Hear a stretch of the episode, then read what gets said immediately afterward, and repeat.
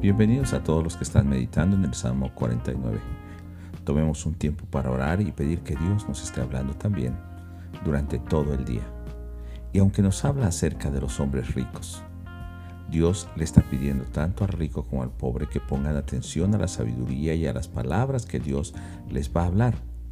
Porque estos hombres confían en sus riquezas, son altivos, están orgullosos y confiados en lo que tienen le está diciendo al pobre que no tenga miedo por las dificultades y los problemas que va a enfrentar y que se fije en aquellos hombres que son muy ricos, porque estos hombres que confían en sus riquezas, con todo lo que tienen, no podrán pagar por su salvación y por sus vidas. Así como muere el sabio, muere el necio, queriendo decir que así como muere el pobre, también muere el rico. Sin embargo, las riquezas del rico pasarán a alguien más. Y aún su confianza se desvanecerá y tendrá el mismo fin que todos los hombres. Los que esperan en el Señor tendrán un hogar permanente. Sin embargo, el rico solamente va a la tumba y no saldrá de allí. Así que le está diciendo a estos hombres que son pobres y que ah, se han fijado en los ricos y a veces se sienten inferiores que no estén poniendo su mirada en ellos, porque su destino final es el sepulcro.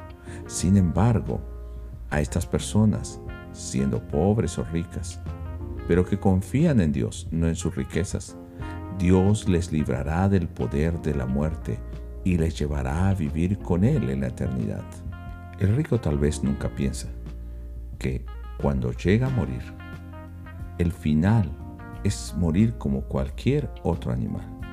Sin embargo, los que confiamos en el Señor, vuelvo a recordar, Dios mismo nos librará del poder de la muerte y nos llevará a vivir con Él.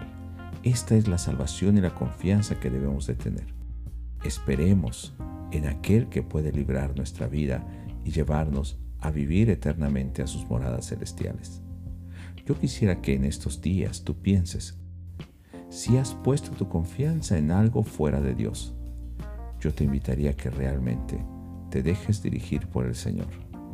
No busques aquellas cosas que son pasajeras. Tal vez son necesarias algunas en la vida, pero no te afanes por ellas, sino busca que realmente el Señor sea tu libertador, que el Señor sea tu morada eterna, donde Él no permitirá el sepulcro para tu vida, sino aún de ese sepulcro Él nos levantará. Espero que el día de mañana podamos escucharnos nuevamente.